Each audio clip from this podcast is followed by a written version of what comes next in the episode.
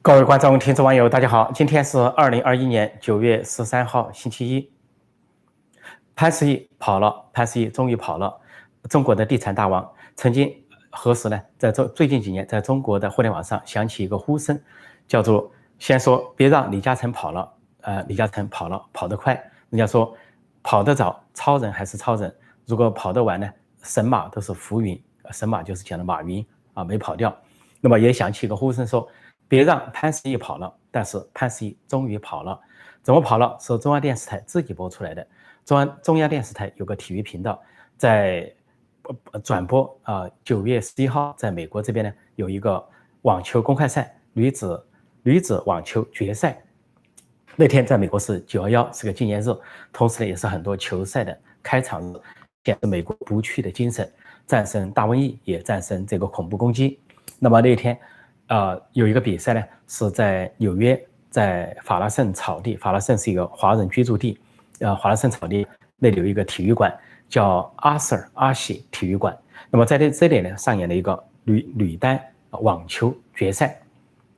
结果中央电视台体育频道就播报这个决赛，他们主要说要捕捉镜头，捕捉一个网球明星叫安迪安迪克，然后捕捉到他之后呢，说镜头扩大，就陡然出现在他的下方出现了。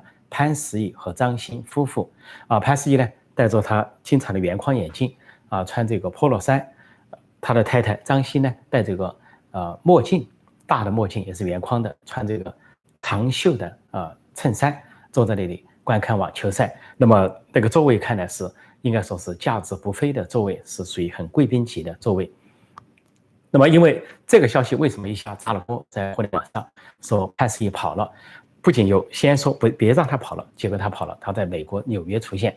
最重要的是，刚刚有一个交易啊被中共所阻断了，因为潘石屹和张欣啊拥有的公司叫 SOHO 中国，那么他们这几年呢都在设法逃离中国，资产逃离中国。第一次第一批是逃离成功了，据说他们在北京和中国各地啊有八大写字楼啊啊出手出手之后资金转移到美国，在美国购买地产和相应的设备、相应的这个项目。在中国就是出手，那么这次是第二次出手，呃，甩卖他们的资产，那么就相当于逃离中国，跟李嘉诚一样。那么第二次甩卖就是中共当局和民间这些五毛党，呃，小粉红、老粉红一起都阻止。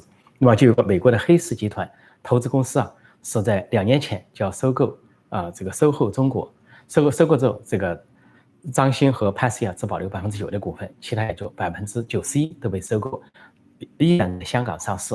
但是呢，由于大瘟疫的爆发，这个收购案呢就暂停。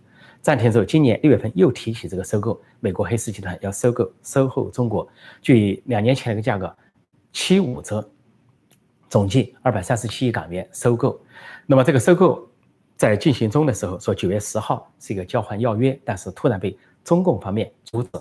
中共方面监管机构声称要对这个拥有者，也就是潘石屹夫妇啊。进行调查，进行监管方面的调查，因此这个交易呢就暂停，暂停等中共方面的监管调查。结果监管进入调查之后，到九月十号，双方谈判的一个日期到期了。那么，呃，是呃黑石集团呢感觉不妙，就觉得呃，就到九月十号不再延期，不再递交要约，就相当于放弃了这个收购。就放弃之后呢，这个周末一过，到九月十三号啊，呃，就是今天星期一上市的时候，突然这个破中国。呃，股市暴跌，在香港一下暴跌了百分之四十。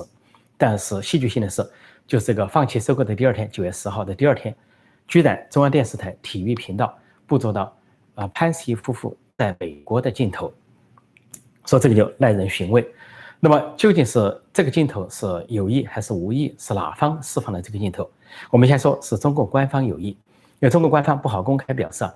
潘石屹夫妇成功逃脱，成功跑路，那么有官方发布也不方便，觉得丢面子，就假借呢一个体育频道，无意之间捕捉到这个镜头，让民间去议论纷纷，然后以一种不经意的方式啊传递啊潘石屹夫妇已经跑路了啊，已经跑了，中国当局已经鞭长莫及了。第二种可能呢，我们先说无意，说中央电视台无意之间捕捉到这个镜头啊，本来是为了找这个。呃，安迪安迪克的镜头，结果无意之间找到坐在他附近的啊潘石屹夫妇的镜头，那么这个无意的可能性也存在。还有一种可能性就是不是官方有意，也不是央视无意，而是央视有意。就中央电视台啊，知道有这个比赛，也知道潘石屹夫妇在这里，那么就故意把他们的镜头放出来，以展示。这个展示倒不是展示给中国的观众或者网民，其实呢，展示给习近平看，因为习近平现在是扫荡演艺界、扫荡企业界、扫荡整个中国社会。各阶层都不满，尤其是精英阶层不满。除了那些韭菜没有收入的韭菜、低收入的韭菜在欢呼雀跃，号称要打台湾，要打打这个打那个，要跟美国打仗、跟日本打仗、跟印度打仗。这些人之外呢，精英阶层普遍的反习近平，因此不排除央视。事实上，这些都属于中国社会的精英阶层，他们也反习近平。因此呢，央视通过这个放出这个镜头，实际上对习近平是一个可以说是一个很丢脸的事情，羞辱就是。气死习近平！你要把所有的这些大企业主、富豪的给扣住吗？啊，你也扣了不少人了。你要把所有的这些明星大腕的给扣住吗？但是还是有人逃脱。潘石屹夫妇就在你的眼皮底下逃脱了，远走美国，现在安然呃在太平洋的彼岸，还去悠闲的看球赛，如何？说这可以气死习近平，所以不排除啊，中央电视台就是有意释放的这个信息。那么说到潘石屹夫妇啊。啊，这个潘石屹和张欣夫妇啊，实际上是整个中国富豪的一个缩影。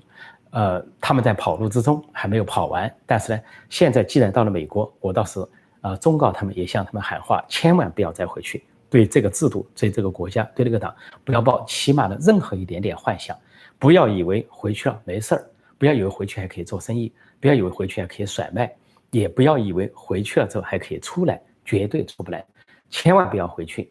啊，古人说啊，金钱值粪土，人情重千金。现在是金钱值粪土，值粪土，人命重千金。先保住自己的命，保住自己的自由。哪里有自由，哪里就是自己的祖国。千万在这个时候，不要在中国那里去被他荡出。小粉红、老粉红现在无奈，呃，狂呼看到潘石屹夫妇出现在纽约，就说什么啊，中国人民看在眼里，又是什么关键时刻？那又怎么样？就要让人家束手就擒吗？让人家成为习近平案板上的肉，任意宰吗？所以这些小粉红、老粉红没想过，习近平搜刮这些富豪、搜刮企业家、搜刮这些演艺界的大腕，所有的钱进了国库党库，一分钱没有落入小粉红、老粉红的腰包，没有落入普通大众的任何腰包。只不过呢，中国社会啊普遍存在，从传统文化到党文化存在一个就是怨人穷、恨人富、仇富心态，所以说看不惯，看不惯这些富豪，觉得呢恶人还有恶人磨，希望有人来收拾他们。那他们有没有想一个问题？习近平家族他们的财产如何有多大？然后习近平背后谁又来收拾他？这些小粉红、老粉红没有想过这个问题。但是很显然，如果有一天习近平倒了霉，说他的家产也被充公了，这个腐败丑闻也揭发了，自己也倒台了，这些小粉红、老粉红恐怕又改变了一个面孔，也出来欢呼了，也出来这个喜大普奔了。所以这些人永远是被割韭菜的命，完全没有意识到自己的主权呃这个主人翁或者是自尊。或者是自己当家做主的半点意识、独立人格。那么说到这些富豪呢，啊，在这个书啊，就是红色赌盘啊，有人问是翻译成红色轮盘是红色赌盘，其实都可以，只不过呢，啊，因为这个轮盘就是赌场里的一个大转盘啊，有人去投注啊，看是输还是赢。那么介于在赌场呢，也可以叫赌盘。说这个书准确翻译叫红色赌盘比较好，就是副标题啊叫关于啊这个。财富、腐败、权力和复仇的中国内幕故事。这个书写段伟宏，前中国首富、女首富，他的前夫沈栋所写。那么沈栋这个书里面就写到，其实中国的富豪阶层普遍的向往民主，他们普遍的认为中国应该会更进步，走向走向政治改革，走向民主和宪政，迟早的事。他们都包括段伟宏，包括这个沈栋，抱有这个乐观的想象。乐观的这个期待，其他的富豪普遍都是这样。尽管有人说，哦，马云有一次讲话，啊，说到六四，邓小平艰难的决策，好像不得不做的决策，啊，就表示马云在支持六四，那不代表他支持六四，那只是在说决策过程中，好像是他打了一个不恰当的比喻而已。但是马云其他的言论都是或明或暗，都是支持民主和宪政的。而马云的失踪突然消失，也就因为发表了一番讲话，说中国。没有什么系统性的风险，金融风险，因为就根本就没有系统。说是用火车管理火车站的方式在管理机场，还是用前瞻的思维啊建立有效的体系等等，讲了一番话就失踪了啊！这是二零呃二零年啊十月份的事情。那么有人说这个刘刘强东啊，京东的刘强东跑到延安走一趟，穿红军服，还有这个王健林、万达的也是这样穿红军服，这就是去表个态啊，这个讨个欢心。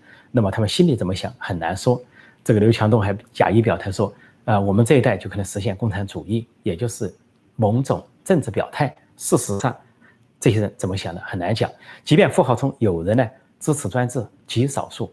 应该说，富豪根据这本书的记录啊，啊，我也相信，富豪阶层、精英阶层普遍的倾向于支持民主，认为民主会实现。这位作者沈栋啊，他讲到，由于他跟贾庆林家族的关系啊，贾庆林的女儿贾强女婿李伯潭跟他们之间有权钱交易，有生意往来。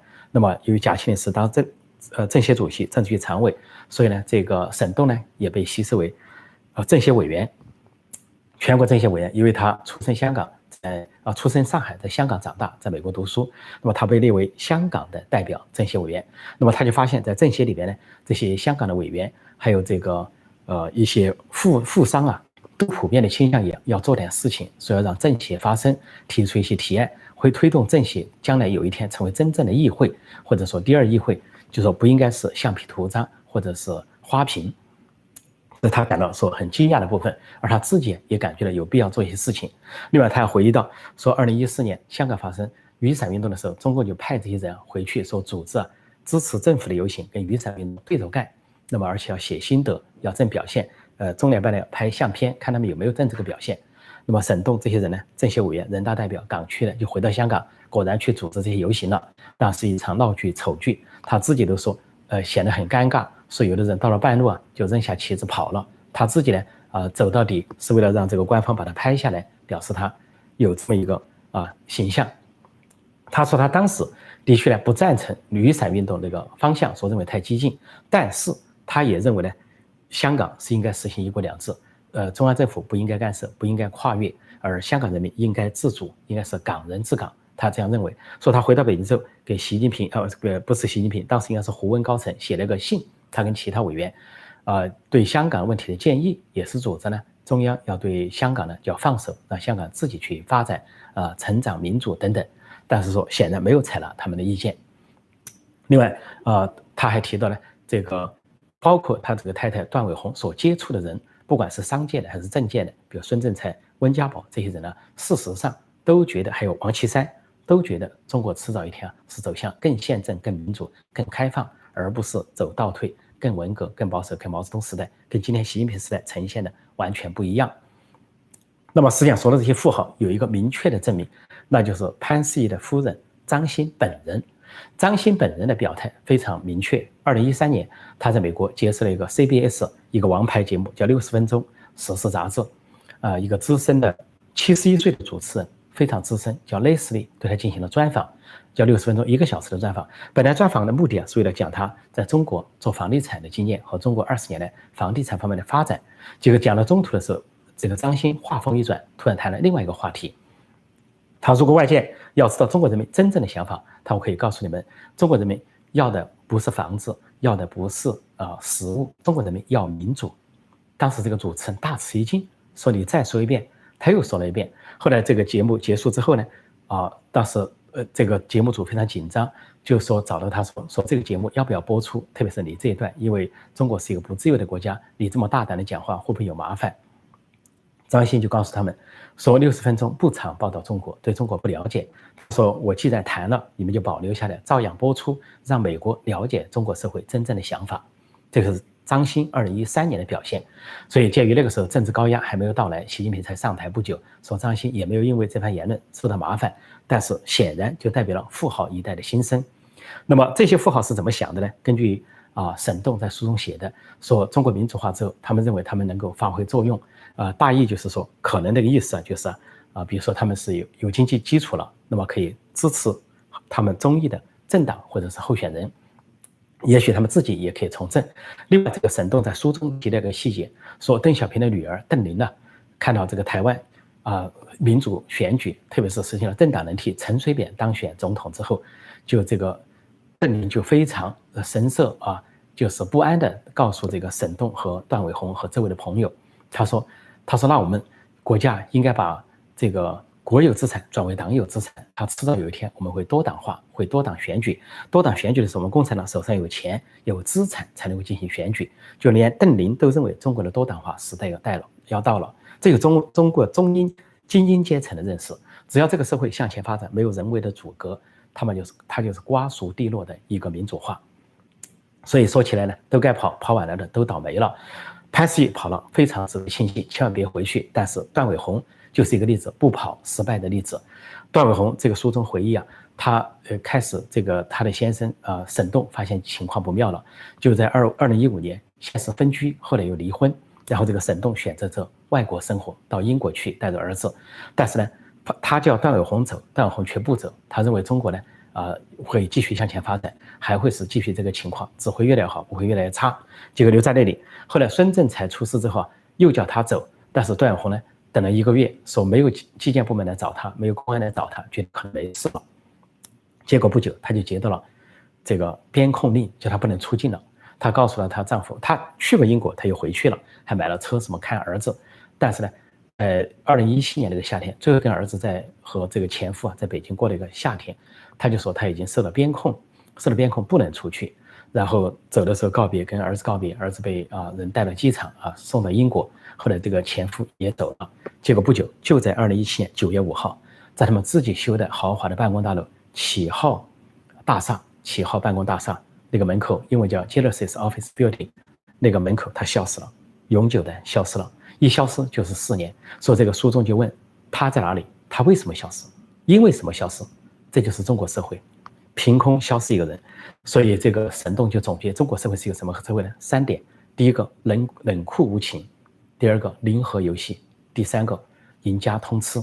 所以冷酷无情，铁石心肠，hard heart，就说商人也好，官员也好，都是铁石心肠，冷酷无情。零和游戏就是只只让自己不让别人赢，一个棋局下来，自自己捞，别人什么也不能捞。所谓赢家通吃，一个政党。通吃一个国家，一个人通吃一个政党，从刘邦到朱元璋到毛泽东，一上台当独裁者，都把对手干掉，为自己打江山的文臣武将干掉。到了习近平又想这么干，想把党内政敌都干掉，甚至把社会上的大亨大官都干掉，只有一个人成为明星，成为网红，别人都不会被受捧。所以段伟宏没有出走，现在是下落不明，生生死不现在生死知道了，他出现了，打了两次电话，但是呢？显然失去了自由。马云呢，跑得晚，成了浮云，被监控。刘强东跑不掉了，啊，现在也被排除了职务了，让给别人了。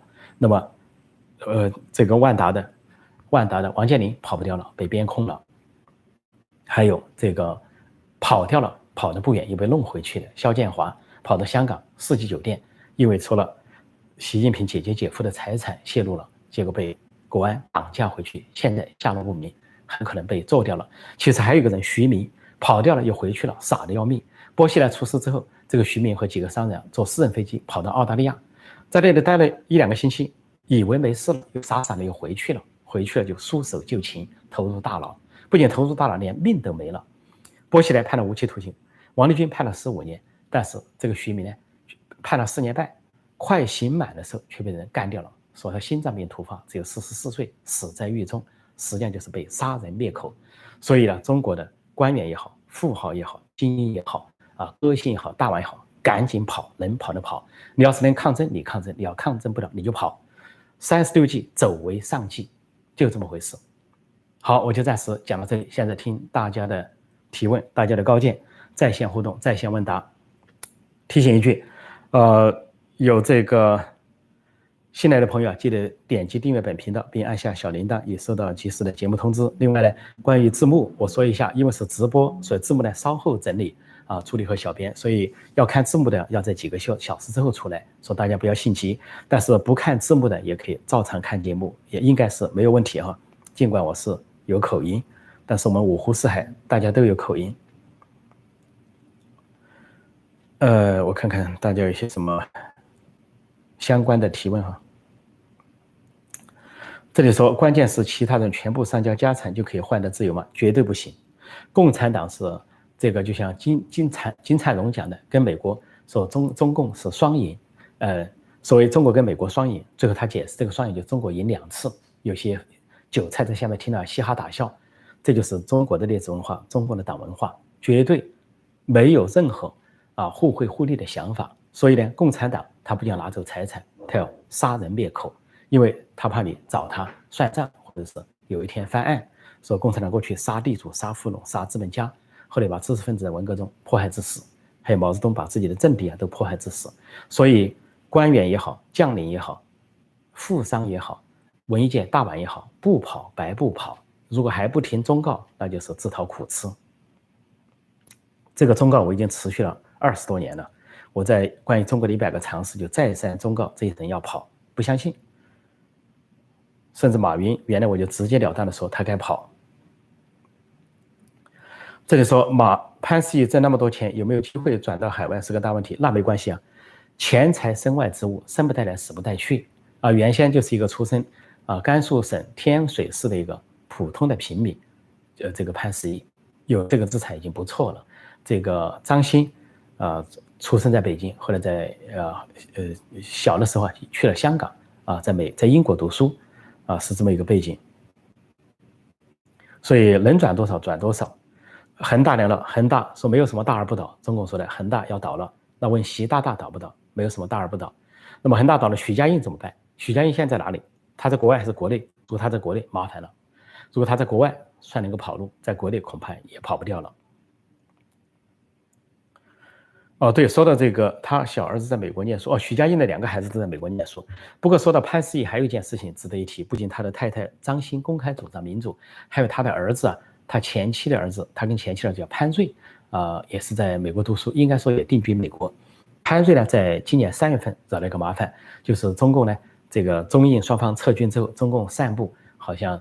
呃，中共赢了这些消息，那么很多人去质疑啊，伤亡数字、中方呃军人的情况，其中就包括川潘瑞发微博这个质疑官方，呃，说中国边防战士的处境。结果呢，中共的官方警方居然对他进行网上通缉，发出通缉令，要通缉这个潘瑞，就是潘石屹的儿子。其实潘石屹本人呢，恐怕不是刚刚跑。可能是跑了一段时间了，因为四月份他出现了一个网上的会议，网上会议的时候，这个是视频方式进行，说背后是虚拟背景，你不知道他在哪，说不定这个潘石屹哈张欣啊早就安排好了，在跟黑石集团进行收购的时候，他知道人不能待在国内，也不能待在香港，要待在美国或者安全的地方再进行这个交易，做得成做，做不成拉倒，就这么回事儿，人出来是最重要的，而不是资产。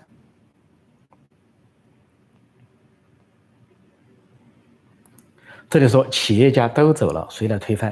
企业家走了也是一种推翻。换一种，因为如果说企业家在那里，你不仅你如果暂时形不成推翻他的力量，你都企业家都被逮到大牢里去，资产都被中共搞进了党库国库，那么这个事情可想想一想，有什么作用？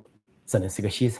所以，如果企业家都走，能跑的跑，能逃的逃，全给走路，那么能带走的资产带走，带不走资产也就算了。那么至少。呃，这个留得青山在，不怕没柴烧。人还在，部分资产在，到了海外还可以做一些事情，甚至还可以在海外做一些推进中国民主宪政啊，这个普世价值的这些事情。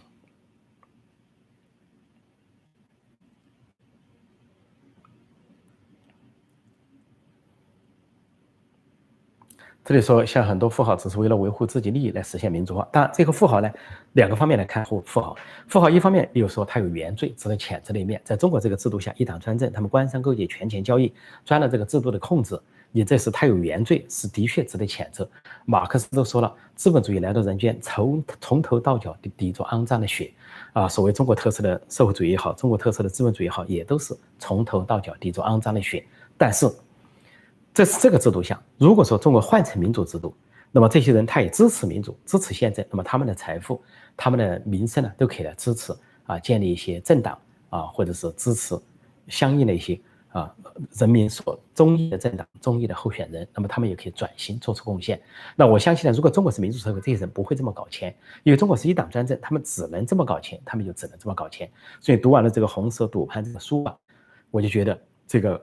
完全是另一个世界，让人感慨唏嘘。里面的官商勾结、权钱交易、关系学等等，但是呢，里面的人充满了原罪，但是里面又活在里面，就跟《红楼梦》里面的世界一样，乱哄哄，李方唱罢我登场，啊，都是为他人做嫁衣裳。他们的相忘鱼相相忘于江湖啊，鱼在江湖中游，不知道是江湖。人相相忘于啊，这个另一种江湖社会。说他们在那个酱缸里增长，他不知道那是个酱缸，所以就在那里再沉再浮啊啊，眼见了人间百态，人间的种种喜剧和悲剧。所以最终我说他们也是悲剧。老百姓该怎么办？这里说老百姓至少不应该起哄，不应该说哦杀富济贫呐，又是什么哦打了富人，打了大腕了，该该打啊，他又怎么样了？有怎么样的什么原罪？老百姓不能起哄，老百姓要知道这些钱到不了你头上，老百姓要知道要没有了市场经济，没有了民间企业，没有了这些啊大腕明星啊，没有这些大企业主，中国经济进进一步败坏。这个计计划经济的果子大家都尝过苦果，饿死人也好，饥荒也好，饥饿也好。啊，吃不饱穿不暖，衣不蔽体，大家都经历过。说老百姓呢，绝对不能够起哄。老百姓，你要是起不了作用，作壁上观，沉默；你要是起得了作用，那就是要团结社会上尽可能的力量，做出某种抗争和反抗。当然，这个需要对事物有高度的认识。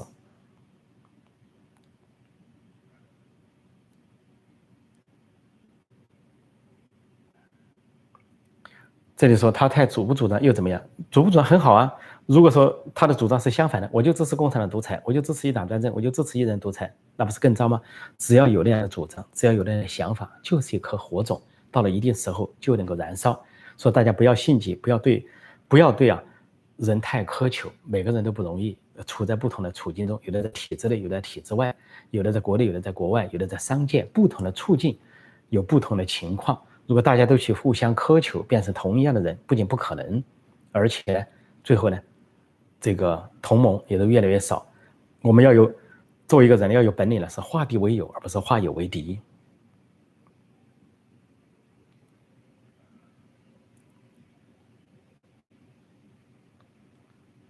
嗯，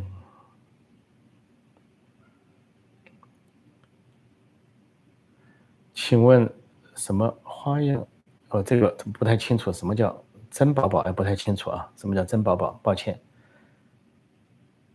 这里说台湾难道就没有人仇富？这个问题问得非常好，太好了。因为呢，台湾也可能在性人性上有仇富心态，但是它由于政治民主化啊，这个社会多元化、经济自由化，还有言论自由、出版自由、新闻自由之后，它这个就稀释掉了，就人性的弱点可以被制度降到最低点。它不像一个专制主导，把这个人性之恶仇怨扩大到最高点。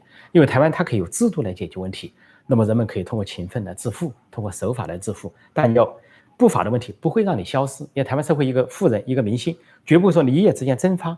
什么段伟宏一夜蒸发啊，赵薇一夜蒸发，马云一夜失踪，人们不知所踪，不知他犯了什么，他就可以被某些权力机构背后的。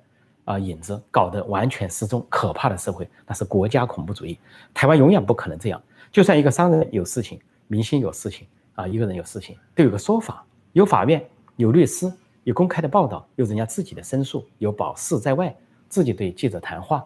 所以这才是有做人的尊严。整个社会，整个国家是为了人，不是为了什么一个政权。政权是没有意义的。孟子说：“民为重，社稷次之，君为轻。”君主是最不重要的，人民是最重要的，政权是次要的。所以大家知道这个古老的哲学。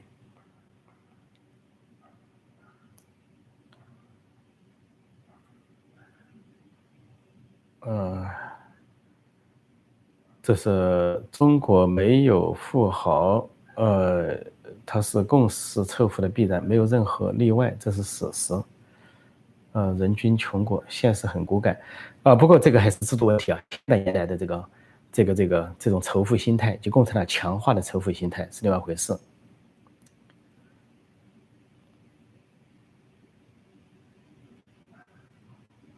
这里说富豪对中国进步没有任何帮助，只会压榨百姓、剥削工人，那不见得。不见得，这个我前几天给大家讲了个数字，百分之五十、百分之六十、百分之七十、百分之八十、百分之九十，什么意思？说中国的这个私营企业啊，这个是，呃，投资啊，他们的投资和再投资占中国百分之五十，啊，税收呢占百分之六十，那么创造的技术啊，呃，新技术啊占百分之七十，创造的城镇就业百分之八十，创造的城镇新就业百分之九十，这是民营企业几十年来的贡献，国营企业不如。现在打掉民营企业，扶持国营企业啊，国进民退，只会是啊中国人民进一步的啊失业，更多的人失业。你每打掉一个大企业，就更多的人失业。同样，外资的撤离也是带来更多的人失业，老百姓得不到好处。所以，富豪也好，富豪能消费多少？他能消费多少？他就只能睡一张床，睡吃三餐饭啊，让他消费，他还是富豪的一些财富啊，通过聘请。啊，通过土地各方面，他还是能够。只不过中国的富豪来的不正当，就是说中国的富豪有官商勾结、权钱交易，这是制度造成的，这是原罪。我说的这是原罪，有罪的，但这是制度下的原罪。呃，我看啊，现在是，哦呦，八点二十九分了，我看差不多了，我问题都差不多，我就讲到这里。那么接下来呢，我们在下次节目中再会。谢谢大家收看收听，再见。